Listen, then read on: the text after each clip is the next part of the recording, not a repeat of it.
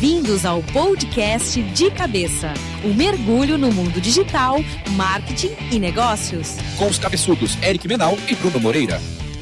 E aí, Brunão? Fala, Eric. Cara, mãos livres hoje, mãos livres. Pô, cara, tô me sentindo muito na rádio, muito radialista, cara. Hoje a gente tá estilo rádio. O Anchieta trouxe pedestais pra gente, porque ele não aguentava mais me dar esporro, porque eu não segurava o microfone é direito. É verdade, o Eric, apesar desse cruzamento de nações que resultou no Eric, uhum. tem uma coisa de italiano que tu não para de mexer, né? Com a mão e fica. Eu tô com o pescoço engessado aqui agora. É, verdade. Não, mas a gente tá aqui na Escócia hoje, sábado de manhã, ambiente gostoso, o Bruno fez café. Verdade, hein? Não, tá bem tranquilo e bom estar de volta com o senhor, bom revê-lo novamente. Já continua em forma, tá malhando? Não. ah, eu comecei, cara, eu comecei a fazer Krav Maga. What the F Tô fazendo aí já, tô, fiz três semanas já. Ou seja, eu me tornei uma máquina de matar. Eu sou uma máquina de guerra agora. Eu sou uma arma branca andando. Isso é preparação para as Olimpíadas? agora com isso aqui, cara. Cara, Sou o Van Damme. Aliás, o, o Grande Dragão Branco é um filme que não envelheceu nada, é cara. Verdade. Continua a mesma merda uh -huh. e continua maravilhoso. Eu vi outro dia de manhã no canal Space. É fantástico. É, eu, eu só tenho vontade de fazer qualquer tipo de. A Krav Maga na arte marcial, mas eu vou, não vou entrar nesse assunto aqui, né? é defesa, né, pessoal? Mas eu ainda penso em bater no Chung Ainda é o meu objetivo de vida. Dar um pau nele. Pelo que ele fez com o Van Damme. Por que ele fez com o Van Damme. Legal, my friend, legal. Então, do que, que a gente vai falar hoje, cara? Lendo muito muitos textos, né, Eric? Vendo muita coisa. E a gente tem uma expressão que tá sempre nos textos que é omnichannel. Very que good. é ser omnichannel. Mas o que realmente significa, né? Vamos juntar isso com o comportamento do consumidor, né? Legal. O porquê que a tua empresa tem que ser omnichannel e o que, que o comportamento do consumidor, hoje, né? O consumidor 3.0, aqueles nomes bonitos, uh, influencia tanto e, e, faz diferença de você estar em todos os canais, né? Ser omnichannel é nada mais, nada menos do que você estar presente né, em todos os canais. Global, digital, omnichannel né? Hoje são as descrições né, que a gente pode dizer que é o tipo do consumidor atual. Mais nos países, mais nos outros, né? A gente sabe que os Estados Unidos. Às vezes eu ouvi até, inclusive, foi num, num outro podcast, né, que ele comenta que os, os, Estados Unidos tem uma característica que quando ele entra numa nos indicadores, ele muda todos os indicadores, né? Tipo, tu tem que sempre considerar os Estados Unidos um mercado completamente diferente mesmo. Tipo, eu, eu até acho que o mercado brasileiro muitas vezes se assimila mais ao europeu em algumas coisas. Não estou falando do cultural, nada assim, mas do comportamento mesmo, participação do Estado, político, econômico. Os Estados Unidos é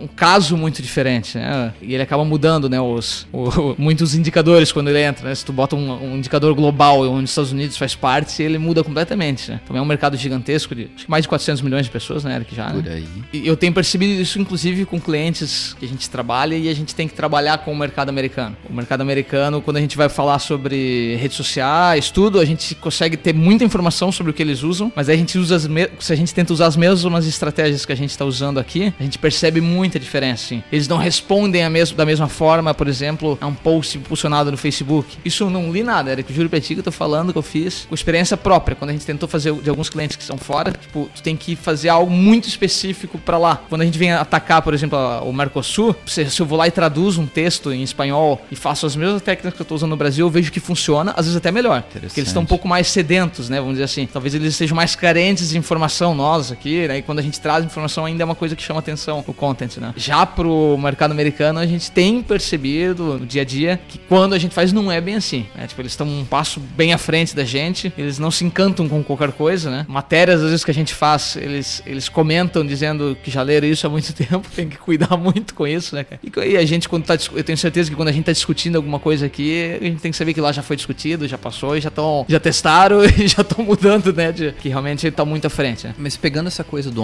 Omnichannel, e aí, assim, eu sempre fico com o pé atrás quando o mercado brasileiro usa um termo em inglês. Ou é aquela, normalmente, ou é aquela, aquela coisa elitista, ou é aquela coisa assim, vamos guardar esse segredo, não tem como explicar muito bem. De forma bem simples, o Omnichannel nada mais é do que o quê? Estar presente em todos os canais. Isso. Aí a pergunta que a gente faz é o porquê? Eu acho que a chave, aí a gente fala de comportamento do consumidor, né? Então, a gente até vai usar como de base para essa discussão uma matéria bem legal que você achou da meio mensagem, que a gente vai colocar no post post do episódio. E eu acertei dessa vez o, a expressão, que normalmente eu falo episódio do post, né? Mas no post do episódio. E quando a gente fala em comportamento do consumidor, assim, por que, que o Omnichannel tá tão forte hoje em dia? A gente vai pular um pouquinho a ordem das coisas aqui, mas a, a coisa mais importante para mim dessa matéria, e o que eu enxergo de consumidor e o que eu enxergo da gente hoje, que eu enxergo da minha sobrinha, que é a geração dos millennials, lá com 20, 21 anos, ninguém quer esperar por porra nenhuma. Então, a gente quer o que a gente quer na hora que a gente quer, a gente desaprendeu a esperar. A não ser que vá pra fila do poupa tempo, aí vai aprender o que é esperar novamente. Exatamente. É, o consumidor não distingue mais a loja virtual da loja física, né? Principalmente essa geração abaixo da gente. Isso. É, uma dificuldade do nosso discurso aqui que eu vejo quando nós estamos conversando, que nós somos essa, essa geração de transição. Acho que hoje em dia todas são, né? Eu acho que dos próximos anos todas serão, né, de transição. Quando a gente fala em comprar em loja física e, ou loja virtual, isso é muito nosso ainda, porque a gente passou da fase em que não existia a loja virtual. Eles nasceram, né, a geração abaixo da gente, os teus filhos, né? Mas os- até os jovens que a gente conhece, funcionários da Exaust, que a conversa, é estranho conversar com eles um, desse jeito, né? Falar pra eles sobre a loja física e virtual como se fossem duas coisas separadas. Eles têm uma, tipo, eu quero é resolver, eu quero comprar. Ele quer e quer agora. Ele quer comprar agora e pronto. Não sei se é físico, se é virtual, só que eu vou resolver com o que eu tenho aqui na minha mão, por exemplo, com o celular, ou se eu tô no computador, eu vou resolver desse jeito. Se é na loja física, eu vou descobrir onde fica mais perto, onde eu vou jogar isso, vou usar o aplicativo de mapa pra descobrir onde ela tá mais perto. Esse tipo de informação é que é ser omnichannel. Na hora que ele precisar, você tem que estar nos canais corretos, né? E os canais corretos quais são, né? Que a gente nós não somos nenhum profeta pra dizer isso, né? Mas são aqueles onde estão as pessoas, onde tem mais audiência, é sempre isso. Traz isso pro dia a dia. Nós Vamos falar até um pouquinho antes do comprar algo ou vender algo. Quantas vezes vamos voltar 20 anos no tempo? No teu caso, voltar 12 anos no tempo, quando a gente sentava na mesa do bar e começava a discutir sobre futebol, começava a discutir sobre cinema. A gente falava, o tal ator que fez tal filme, ou, ou sei lá, quantos gols Zico fez na temporada de 85. Cara, virava uma discussão desumana porque ninguém tinha a resposta verdadeira. Hoje em dia a gente tem informação. Hoje em dia, se essa discussão vier, quem foi o cara que quebrou o joelho do Zico? Aquele cara, filha da mãe do Bangu, que estragou a carreira do Zico. Quando que aconteceu? Onde que aconteceu? Quem que foi? A gente puxa o smartphone na hora, a gente faz uma busca no Google, a gente acha. E não é só aí, vamos,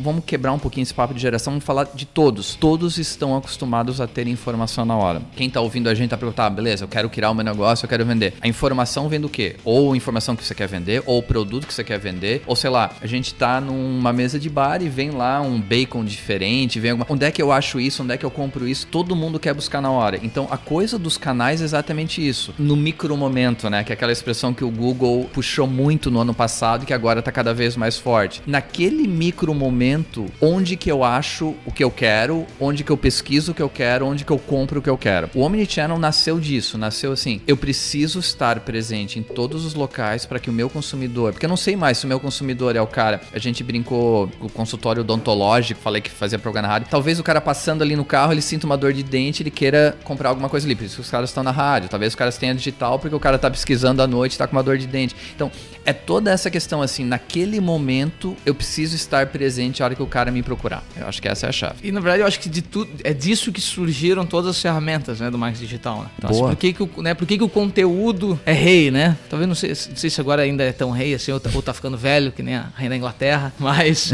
Por que, que ele é rei? Por que, que tem isso, né? É simplesmente pelo fato de que se eu quero, se eu quero estar em todos os canais, se eu quero que alguém me encontre na hora certa, eu escrevo coisas que vão responder a essas perguntas, né? E, o, e como o Google é a grande ferramenta, né? O conteúdo é rei, que vai ser encontrado lá no Google, aquilo tudo. Talvez de, disso, de eu estar presente em tudo, comece a surgir as ferramentas. E não param de surgir canais, né? Coisa engraçada é que nós queríamos muito falar sobre o Snapchat, né, Eric? Nós queríamos fazer um episódio sobre isso, mas a gente não sabe a gente não usa, né? Não, a gente, é, o pessoal não vai ver isso, mas a gente ficou 15 minutos antes do- da gravação, o Bruno tentando me ensinar o básico do Snapchat e eu, assim, a gente vai aprender, a gente vai gravar um episódio e a gente promete que um dia vai gerar valor pra isso. Mas é um canal que a gente ainda não consegue passar chamar um jo- conhecimento. Um jovem, né? Pra... Foi tu que falou, né, Eric? Que o Snap ele tem uma coisa que não. Ele não nos atrai, né? Parece. Cara, é que a gente é meio amarrado mesmo, né? A gente gostava daquela coisa do. A gente gosta, né? Daquela coisa do Twitter, de passando, de ter matéria no meio de alguém falando uma besteira. E o Snap, ele tá muito vinculado à pessoa, né? Eu vou lá e vou ver essa pessoa aqui gravando o dia a dia dela. Tem essa coisa do comportamento novo, né, do consumidor, tipo, eu tô mostrando, né, eu me autopromovo o tempo inteiro. Eu tô aqui mostrando o que eu sou. Eu sou isso aqui, esse é meu dia. Eu acordei, galera, vamos lá. Que pra nós é uma coisa, pro nosso jeito até, né, Eric? Eu e tu, né, tu falou. Nós não nos expomos tanto. A autopromoção É, não faz não- não parte faz do... muito, Eu faço né? autopromoção do Greg na, na- nas, redes sociais, mas minhas não. A gente gosta de compartilhar coisas que a gente acha legal e tal, né? Eu uso bem pouco, assim, eu, eu, eu, eu me esqueço mesmo, tá? De usar as redes sociais. Mas eu sou completamente fora, né? Exceção, né? Eu sou a exceção, né? Não acho que seja que os outros é que estão fazendo alguma coisa diferente, né? Eu sou a exceção. As pessoas gostam de fazer compartilhar. O Snap mostra isso, né? Olha o crescimento dessa rede social, né? Vamos dizer assim. Aonde tu não consegue, né? No Snap. Não, não vamos entrar nesse assunto do Snap, né? Mas. Aonde tu, tu tá mostrando teu dia a dia e tu não tem. O teu feedback disso são as pessoas te respondendo o vídeo. E o buzz que isso faz, né? De, por fora, né? Do, do Snap, assim. Porque tu não tem como curtir, né? Uma foto do Snap, né? Tu não tem como compartilhar, né? Não, e até, cara, vamos fazer um meia-culpa aqui, vamos lá. É, quando a gente fala em Omnichannel, por que, que a gente conversou 15 minutos antes da gravação? Porque a gente entende que é um canal que a gente tem que entender. Vamos lá. Aham. O podcast é um canal jovem, é um canal de quem, tá, quem é mobile, querendo informação na hora. Essa é a ideia do podcast. Então a gente entende que a gente tem que estar de algum jeito no Snapchat. A gente só tem que achar o jeito certo de estar no Snapchat. Então quando a gente fala em Omnichannel, é exatamente isso. Hoje a gente promove o podcast. Muita gente acha através do Google, muita gente acha através do iTunes Store, muita gente acha através do Facebook. A gente entende que tem que estar em outro canal. Você que está ouvindo a gente, filtra um pouco o termo Omnichannel. Esquece isso. Lembra de eu preciso estar em todos os canais que os meus clientes estão, ou que, que os meus potenciais clientes estão. Descubra quais são esses canais. Acho que essa é a primeira chave. Falou bonito, Eric. E assim, isso vale, né? Tipo, que cada empresa, ah, eu tenho uma empresa que é uma loja física, eu preciso levar gente pra loja física. Eu gosto de falar disso que é sempre um desafio, né? Do marketing digital, né? Tipo, o inbound, por exemplo, ele facilitou muito tu pensar de forma estratégica a geração de leads. Ou seja, se eu sou uma, uma empresa que gera leads como as nossas, a tua de tradução ou o teu serviço que tu dá de curso, tu consegue fazer com que as pessoas saibam e entrem em contato contigo sem precisar ir até você, né? Isso. A nossa também, basta que é gerar um lead, vamos dizer assim. Tem o, a gente vê os desafios do varejo, né, de fazer com que as pessoas vão ao- até algum lugar. O Omnichannel é você tá no mapa, é você tá no Waze, é você tá no TripAdvisor, é você tá... Porque as pessoas vão procurar por ali, né? Forspring, né? O que mais, era que temos? Isso faz parte também, tá? Eu tô dizendo só que, que levar pessoas pra uma loja física também faz muito sentido de sair em todo lugar, porque ela vai te procurar no Google pra saber aonde- se tem uma loja mais próxima que vende açaí, dando um exemplo aqui, né? Tu também tem que ser encontrado, né? Então faz parte também, tu tá bem estruturado né? nessas outras ferramentas, onde as pessoas buscam, né? Fazer procuras por eh, o lugar mais próximo, o mais bem ranqueado, o mais bem comentado, né? Faz parte desse novo consumidor, né? Que é altamente informado, né? Que chega nos lugares já com tudo que ele precisa. né? Não, e até vamos voltar um pouquinho pro episódio anterior, que o, o Oliver não quis mais saber da gente, cara. Tipo, ele Quis, desistiu, da, cara. ele desistiu É que- da gente, é ele não se do O- apaixonou pela gente. É que nós estamos num sábado aqui, né? Diferente da gente, o Oliver tem dois, dois crianças pequenas, né, cara? E ele, mas ele é louco pra participar, ele Não, adorou é- participar, né? Ele é a nossa estrela móvel oficial. É, agora. ficou sabendo que, que, que foi um sucesso o que ele participou, né? Porque Claro, sabemos se foi por ele, tá, pessoal? Mas Não, mas voltando à questão do e-commerce, a gente falou de algumas dificuldades do e-commerce. Vamos pegar isso que você falou agora do varejo. Análise do, do, do ROI, análise do que, que vale e o que, que não vale a pena. Muitas vezes, para um varejo, ao invés de ter um canal de venda online, valha mais, o ROI seja melhor em ter um canal de atração online e trazer o cara para a loja. Talvez, no, talvez no final do dia, dependendo do seu negócio, o ROI seja melhor do que você simplesmente, ah, eu vou começar a vender online. Talvez os custos logísticos, os custos de preparação, eu não sei, mas faça essa análise. O Omnichannel te permite isso, te permite, ou faz a estrutura do e-commerce com um pouquinho, um pouquinho menor no início, não gasta tanto, como a gente comentou no, no episódio passado, mas abre a possibilidade do cara te achar. Essa é a sacada. vamos até pegar uns pontos aqui, eu acho que é Isso, e interessante. só uma coisa, se o Aham. Rafael não devolver minha água, eu vou ficar puto, cara. Ele tirou a minha água da mesa pra, pra, pra gravar. O Eric tava Liga- aqui já morrendo de É, sede. ele devolveu minha água. Pode falar, Bruno. Vamos pegar alguns pontos aqui, alguns tópicos da, até da matéria que a gente estava lendo sobre o consumidor 3.0, que é bem legal, pra gente descrever melhor quem é esse consumidor, né? Então, assim, acho que o primeiro, o primeiro ponto aqui é bem interessante, né, Eric? A gente fala sobre um consumidor altamente informado. Hoje, principalmente alguns produtos como tecnologia, móveis, aquilo que a gente sabe que vende muito bem na internet, né? Esses produtos hoje as pessoas já chegam sabendo o que elas querem. E quando elas chegam num lugar, tipo, quase que um vendedor, ele não tem muito trabalho de ter o argumento de convencimento que a gente tinha, né? E não pode mentir mais, né? Já foi a época que ele podia mentir. Porque alguém chega muito pronto hoje, né, para comprar um produto, ela não precisa ter se preparado tanto. Basta que no caminho que ela esteja indo para a loja, ela pega o celular dela e leia, né? Então sempre vai ter alguém que tem tanta informação quanto você, vendedor, né? Então acho que esse é um dos principais diferenças do, do consumidor 3.0, né? É, eu, não assim. sei, eu não sei quanto outubro, não, mas tipo, eu, a experiência de mês passado, quando eu viajei, finalmente consegui tirar uma semaninha de férias. O que, que era a minha compra? Eu queria comprar um headset Bluetooth, queria comprar um fone de ouvido Bluetooth. Qual foi minha base de pesquisa para compra? Os comentários da Amazon. Eu escolhi o produto baseado nos comentários da Amazon. Não é o meu mundo, eu não sei qual headset é melhor, mas baseado nos comentários da Amazon, passei lá umas 4 horas olhando, eu escolhi o produto. Eu baseei a minha experiência de compra nisso. Acho que essa é uma das diferenças do consumidor atual, que é ele é muito confiante nas opiniões de outros usuários, né? Que a gente tem que tomar cuidado porque tem um monte de É. loja fazendo comentário falso. Por isso que é legal levar. Eu gosto muito quando os comentários levam pro Facebook, porque aí tá vinculado a um perfil. Eu sei que tem um monte de perfil fake também né, no Facebook. Né? Tu é co- confiante no na opinião dos usuários, não é, não é só aquela opinião dada ali no e-commerce, né? Mas, por exemplo, quem usa o Snap, ou quem usa o, o Instagram, ou qualquer coisa assim, quando tem alguém de credibilidade falando, as pessoas acabam seguindo, né? Falando, use isso, use aquele serviço, eu tenho aquilo. Esses dias até vi, aí pensando na nossa área, né? Até vi um post do Gustavo Caetano, onde ele fala sobre um post do LinkedIn, né? Eu gosto muito de ler, eu tô, tô gostando muito de ler o LinkedIn Pulse. Os textos tá muito bem feito aquela parte do LinkedIn. Sim, ah, o Tô- aplicativo tá bem legal, tem que né? admitir. É, exatamente, porque o resto do LinkedIn ainda tá daquele jeito. Vamos Agora- se agora a Microsoft comprou, vai estragar, mas tudo bem. Dá uma melhorada. o piora, né? Onde ele comenta todas as ferramentas em que ele usa, como é que ele faz pra gerenciar os vídeos, como é que ele faz pra gerenciar a parte financeira da empresa. Ah, eu uso o Slack pra conversar com, a- com as equipes. E aquilo é engraçado, né? Tipo, ou seja, alguém que já usa numa empresa que deu certo. Eu lendo aquilo lá, eu já, como a gente tá procurando ferramentas aqui na Salsa também, né? Pra ir além do que a gente tem hoje, aquilo ali já faz diferença pra mim, né? Então, ou seja, eu tô acreditando em alguém que eu, que eu admire, eu, eu acredito no que a pessoa tá falando. Então, hoje, o consumidor é completamente confiante nas opiniões de outros usuários, né? O que gera uma responsabilidade também. Então, quem tá ouvindo a gente que quer, sei lá, blog ainda é um bom negócio, então quer criar o seu blog ou quer criar algum produto em que a, a monetização seja através da recomendação, tome muito cuidado. A audiência gera uma responsabilidade. Então, se o seu produto é blog de recomendação, seja blog de mãe, com produto principalmente, aliás, principalmente, né, produto para criança, em que existe risco para a saúde da criança, ou produtos de tecnologia, ou produtos de, sei lá, eu vejo que, o, que a Bianca consome muito hoje em dia, que ela tá se preparando para uma outra meia maratona lá, produto de esporte, de corrida, essas coisas, gera uma responsabilidade muito grande. A gente entende a questão, ah, eu preciso ganhar dinheiro, eu preciso de, eu vou aceitar patrocínio de qualquer, sei lá, o produto Xing Ling lá, que o tênis Xing Ling que custa 80 reais. Talvez o tênis Xing Ling que custe 80 reais estrague o joelho de metade do,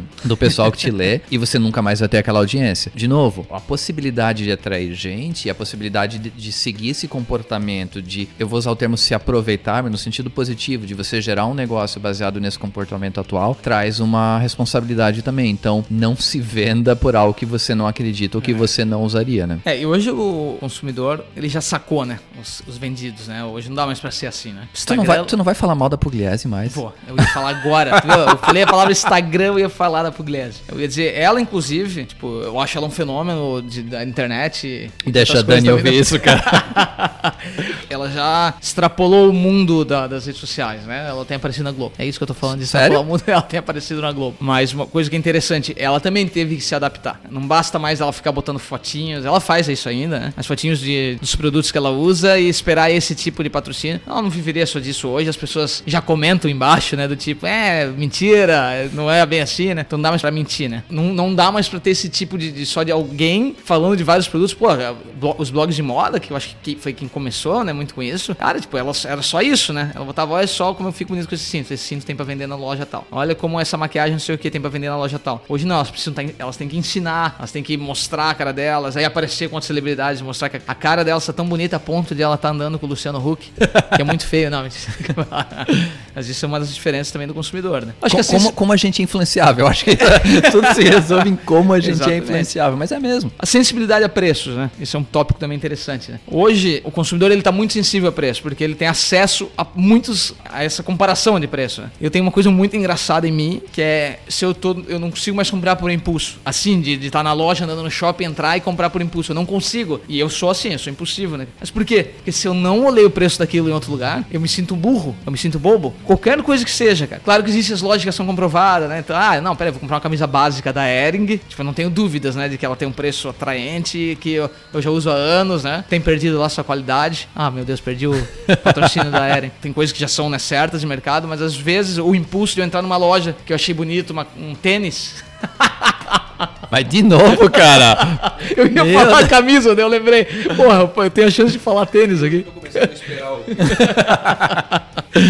e de eu pensar assim, pô, peraí, peraí, tá lá em promoção, dizendo uma super promoção e tal, e daí eu vejo que, cara, não é bem assim, é, eu posso olhar aqui, às vezes eu, eu falo pro vendedor dizendo assim, eu vou só dar um, tomar um cafezinho ali, mas eu volto depois pra fechar, né? Eu dou aquela enganada no vendedor, porque eu quero pegar o meu celular, olhar no Netshoes, olhar no, na, nas outras lojas Centauro, sei lá. Centauro, o que for, né? Pra ver se eu não tô pagando um preço bobo, né? Se eu tô, não tô sendo bobo naquele momento. Uma outra sensação que eu tenho, mas devia ter chamado um antropólogo, acho, pra conversar com a gente, né? Ou, né? Alguém que pudesse, que tá meio até na moda os filósofos, né? Estão uhum. ficando celebridades, né? Os filósofos. Eu tenho essa sensação também que o preço hoje muito baixo, as pessoas também estão sensíveis a esse tipo, essa sensação, né? De quando fala em preço alto, não tem não falar da Apple, né? Do tipo, eu tenho certeza, cara, que a Apple, eu tenho, eu acho que ela conseguiria sim, com a tecnologia atual e tal, chegar aos valores de um Samsung, vamos dizer assim, né? Justo. De um Motorola. Mas o consumidor também é sensível a isso. Já que tá todo mundo exposto aos preços, eu também gosto que saibam, já, isso mistura com o gosto de me autopromover.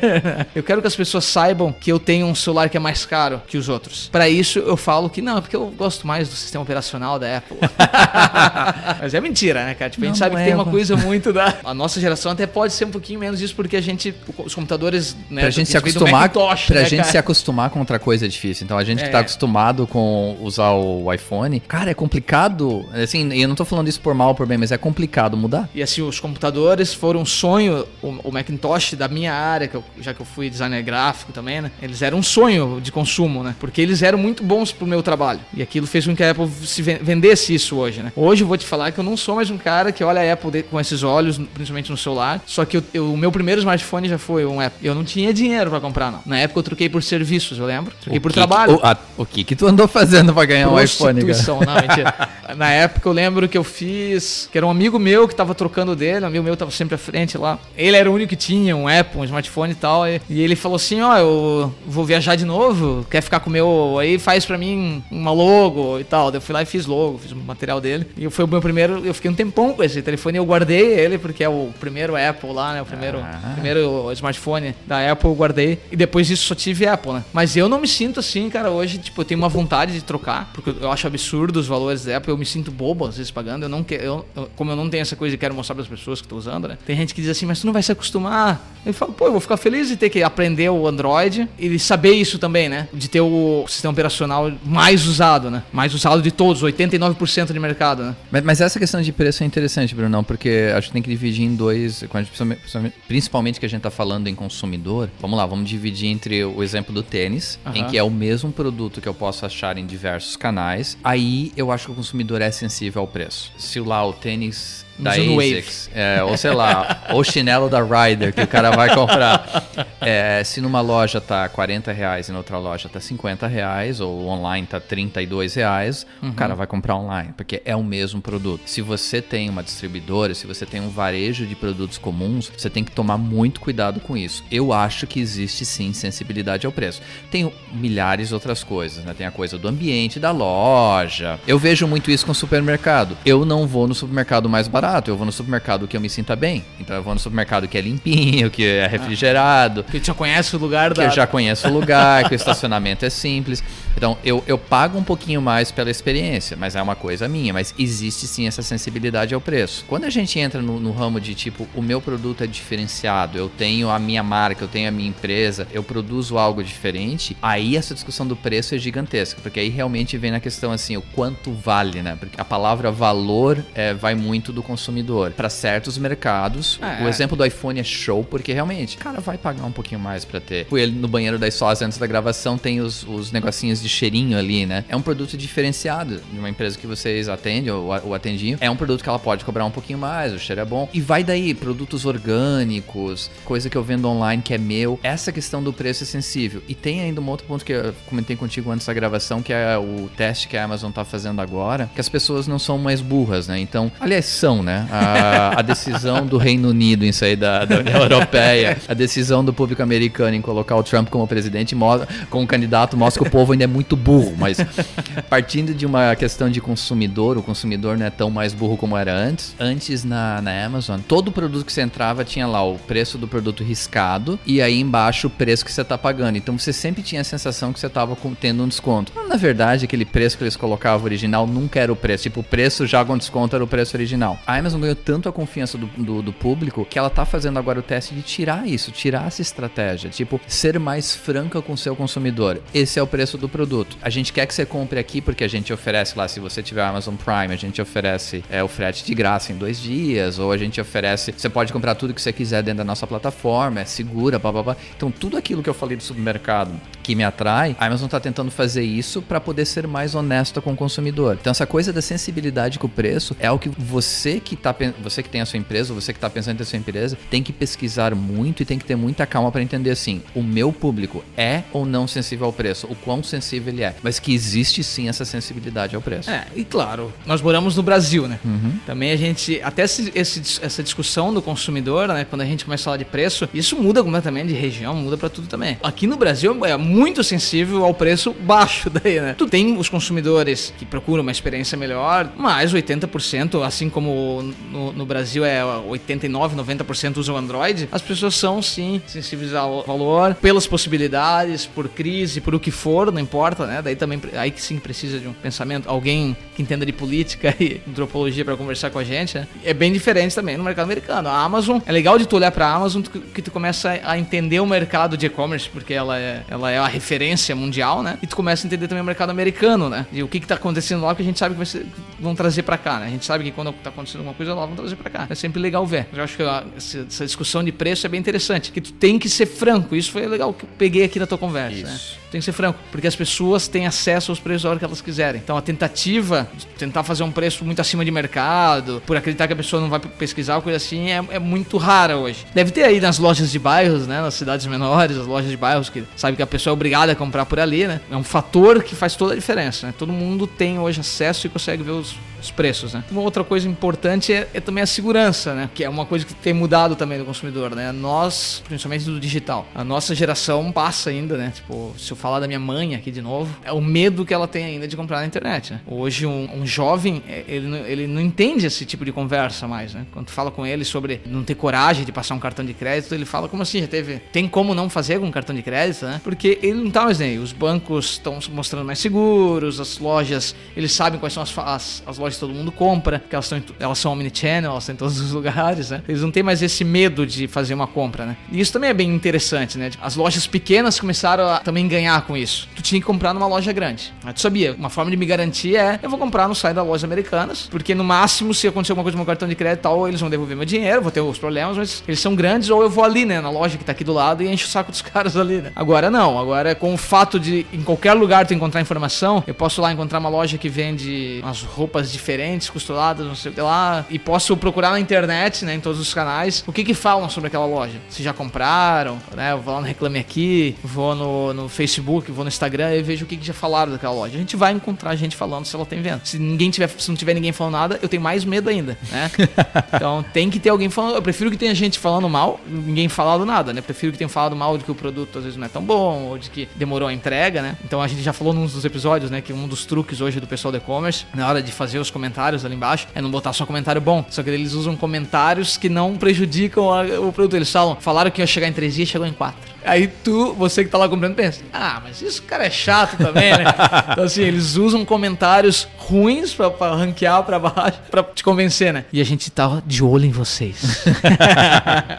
Nós estamos de olho, pessoal do e-commerce, tá? A gente sabe que, que muitos desses comentários são fake. Não, mas essa questão de segurança é importante mesmo. E independente daquilo que você vende, tá? Seja produto no final do dia que você usa cartão de crédito, seja produto de informação. A gente tava conversando sobre plataformas como Hotmart antes do, da, da gente gravar por outros motivos. Ou, assim, posso usar um exemplo. Normalmente eu não uso exemplo da Spark, mas é um exemplo legal. Você que vende serviço. Uma decisão que a gente tomou no passado foi o quê? É, vendas de pessoa física via quem vem do site. Então, quem vem através do site acha a gente. A gente só vende com valor adiantado. Então, a gente cobra o serviço e aí entrega. Eu entendo que a gente perde algumas vendas por isso. Mas, por outro lado, com o tempo e assim, com todo mês tá, tá pingando venda de pessoa física, apesar de não ser o foco da empresa, o foco é mais B2B. Mas muito artigo científico, muita coisa assim do, do cara na universidade, ele acaba contratando a gente. Acaba gerando uma segurança pro cara, porque eu, eu sempre digo assim, ó, você pode procurar em qualquer lugar, tudo a gente entrega certinho. Não, eu falei assim, por que, que eu vou querer pegar o teu dinheiro e estragar o nome da minha empresa? Não faz sentido. Mesmo uma venda de serviço, hoje as pessoas têm mais segurança. Então eu, eu enxergo isso. E pra gente isso é importante para evitar inadimplência, evitar. Então, assim, é uma decisão que a gente tomou. A gente até pode prejudicar um pouquinho a taxa de conversão, mas no final do dia, o não ter inadimplência é algo que, que agrada a gente. Até isso você consegue hoje no mundo digital ter uma segurança maior. Então, você consegue sim. E aí eu vou falar, se você entrega um serviço de qualidade e você consegue gerar um nome para tua empresa, você consegue cobrar antes e evitar inadimplência, porque as pessoas têm mais segurança. É porque tem uma coisa que o Omnichannel, ou que, né, o que a internet mudou no mercado, é que hoje eu tenho uma pessoa física comum, o, como diz o, o Emílio Surita, ele fala, né, o afegão médio. eu comum, eu tenho um poder que é de, de, de, de destruir um serviço. É lógico. Né? Então, assim, é, isso, isso traz segurança para mim. Ou seja, ah, por, vou pagar pro Eric lá 300 reais se ele fazer uma, uma tradução para mim simples, bem simples, que é 300 é um valor. Tô brincando aqui. Por 300 não recebe nada, cara, nem velho. Posso depois simplesmente falar no Facebook e tal, aqui, e acabar Facebook. e fazer um. Vai prejudicar alguma coisa. Isso. Então, assim, eu também me sinto com o poder na mão, né, de fazer isso. E quer ver que uma coisa que me irrita de empresa, por isso que eu acho que elas têm que ser omnichannel, que acontece muito aqui em Joinville ainda. Eu tô sempre procurando ter uma alimentação mais saudável, não consigo, porque eu fico tentando manter, aí chego sempre num momento que, não, hoje eu mereço, porque eu trabalhei muito, mas isso acontece bastante, né? Aí eu bebo uma cervejinha com amendoim, com... Ah, cara, me perco tudo, acabo com a parada toda. Tem que conversar com o Ancheta para me dar uns toques, né?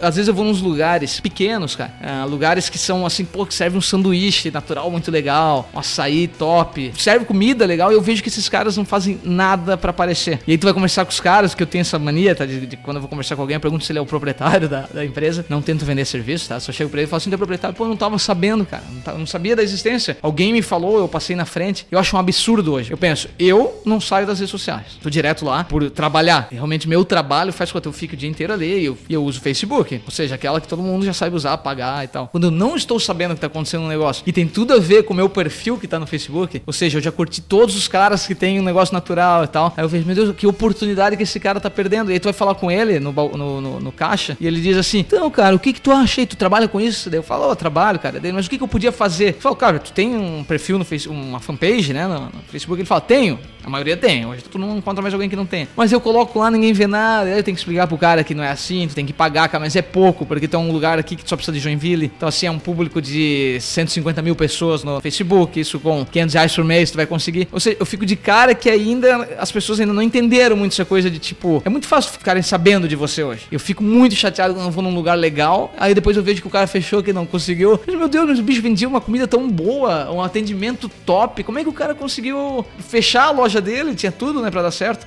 Os dias que eu fui ali eram cheios. Ele fala, mas é só hoje, cara. Que é o dia que o pessoal sai da faculdade e passou na frente. Tipo, as pessoas ainda tem muita gente que depende disso. Eu fico assustado, assim. Então, assim, ser omnichannel é precisa que as pessoas fiquem sabendo da tua existência. Elas não estão procurando por você. Então, a, o Facebook, por exemplo, são ferramentas que fazem com que você pareça nesse momento. E quando elas estão procurando por você, tu tem que estar tá lá, né? Então, assim, tu tem que estar tá em todos os canais. Um exemplo, cara, um exemplo clássico. Eu tava conversando da, da questão de aparecer e gerar um desejo e tipo, você ter um canal bem estruturado. Tava conversando com uma amiga de Floripa. Ela comentou de um lugar chamado Maria Coxinha. Estão olhando do jeito que nunca ouviram falar, beleza. Mas a sacada da Maria Coxinha é um lugar em São José. Uhum. Ah, eu já pesquisei tudo porque virou um objetivo de vida aí na Maria Coxinha agora. Era uma- um casarão antigo e ela montou um barzinho em que a chave é a coxinha. Então ela serve 15 diferentes tipos de coxinhas, tudo feito no mesmo dia, com ingredientes diferentes, até coxinha doce. Tu olha na, na na página de Facebook deles, bem legal, bem divertida. Cara, esse lugar tá bombando agora em Floripa. Eu até acho assim, eu conversando com a minha amiga, eu acho que o modelo de negócio deles tá errado, que essa coisa de fazer tudo fresco limita o crescimento deles. Ela falou, ó, foi pro lugar tipo às 9 da noite, só tinha dois tipos de coxinha que já tinha acabado tudo. Outro canal que a gente não falou aqui é a questão da imprensa, né? E qual que foi a sacada do Maria Coxinha? Alguém descobriu em Floripa, publicaram lá numa revista local, num jornal local, explodiu o local. Você tem que aparecer. Então, eu aqui, duas horas de Floripa, eu estou com o desejo de ir na Maria Coxinha. Então, gerou um desejo de consumo por causa de um canal que apareceu. Aí fui olhar a forma que eles fazem o marketing deles, achei bem legal. Vocês, é, você que tá ouvindo a gente agora, vou falar direto. Você tem que buscar os canais para poder mostrar a tua empresa. Acho que isso que o Bruno falou e acho que é a conexão final que é perfeita é, não importa que você tenha um produto legal, que você tenha um serviço legal, que você faça, de repente assim, ah, ah, mas eu tenho minha página no Facebook. Se não tá gerando lead, busca outro canal. É, de repente o teu público não tá ali, vai buscar num outro lugar, vai usar AdWords, vai usar, vai botar um, um cara com uma- um uniforme de coxinha na, na calçada. Cara, Faz alguma coisa que gere leads para poder trazer consumidor pro teu negócio. Eu até lembrei de uma outra, né? Eu sei que a gente ia finalizar aqui agora, mas eu te- essa eu tenho que falar, né? Porque tem uma coisa que. que- uma pergunta que, que me fazem muito, Eric. Porque a gente fala muito de dinheiro, né? Quando alguém Claro que a com gente fala, porque é o que sobre, é o que faz a Não, empresa sobreviver. É, mas principalmente quando a gente tá falando de estratégia de marketing, né? Tu não consegue hoje conseguir um resultado interessante no Facebook sem investir, né? Um bom dinheiro, né? Ou sem fazer com que aquele. Ainda mais com o novo algoritmo agora, o Facebook, isso também dá tema para outro podcast, né? Mas que a gente precisa fazer com que esse. Tu, tu precisa pagar para aparecer, né? No Facebook. Hoje, é, ah, mas não tem mais como ser viral. Cara, tá difícil, é difícil. Mas eu vi esses dias uma coisa que eu vou começar a usar de exemplo sempre. Portugal, tá? Em Portugal, isso, acredite. Cristiano Ronaldo sem a camisa. Sem a camisa, não, mentira. cara, olha só, uma peixaria em Portugal, cara. Eu tenho que lembrar o nome, eu tenho que botar isso no link, cara. Mas uma peixaria em Portugal que pegou- usou o Facebook pra ser diferente. Só peixe, cara. Peixe, tipo, tu, tu não consegue dizer o nome de uma peixaria que tu costuma ir, a não sei que seja teus vizinhos, alguma coisa assim, né? Lá em Portugal, eu acho que é em Lisboa mesmo, tá? Tinha uma peixaria que ela foi assumida por uns jovens hipsters lá, né, cara? Aquele o cara barbudo que hoje em dia, né, que tu não sabe se é, bar... se é hipster ou é mendigo, né? Tu tem que... Os caras assumiram e a primeira coisa que eles fizeram foi criar o Facebook lá, né, a fanpage da, da peixaria. E eles têm uma- eles todo dia botam fotos, mas negócio bem feito, bonito, dá pra ver que os caras também são entendidos de design e tudo. Eles pegam e fazem assim, tipo, peixe falando, pegam um peixe morto, fazem Sério? vídeo assim, o cara, "Ô, vem me comprar e tal, eu, babá."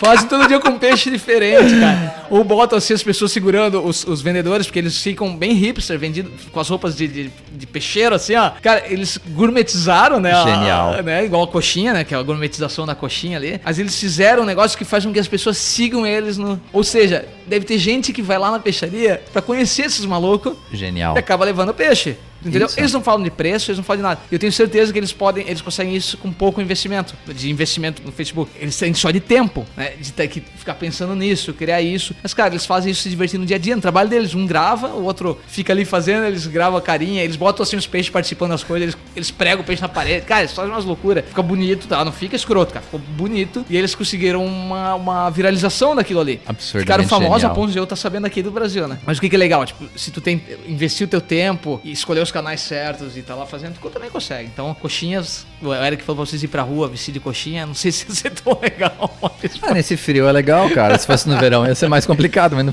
no inverno Mas, tá beleza. se você tem essa desconfiança, que é, pô, eu preciso botar dinheiro, é porque o marketing digital é assim também, né? Tá? Você que acha, a gente já falou isso mais de mil vezes aqui. Se você acha que o marketing digital é algo que não precisa pôr dinheiro, você tá errado, né? Mas existem essas formas também, de você acabar pegando um caminho de viralização ali que é raro, mas que acontece, né? Isso, vale o risco. Vale o risco.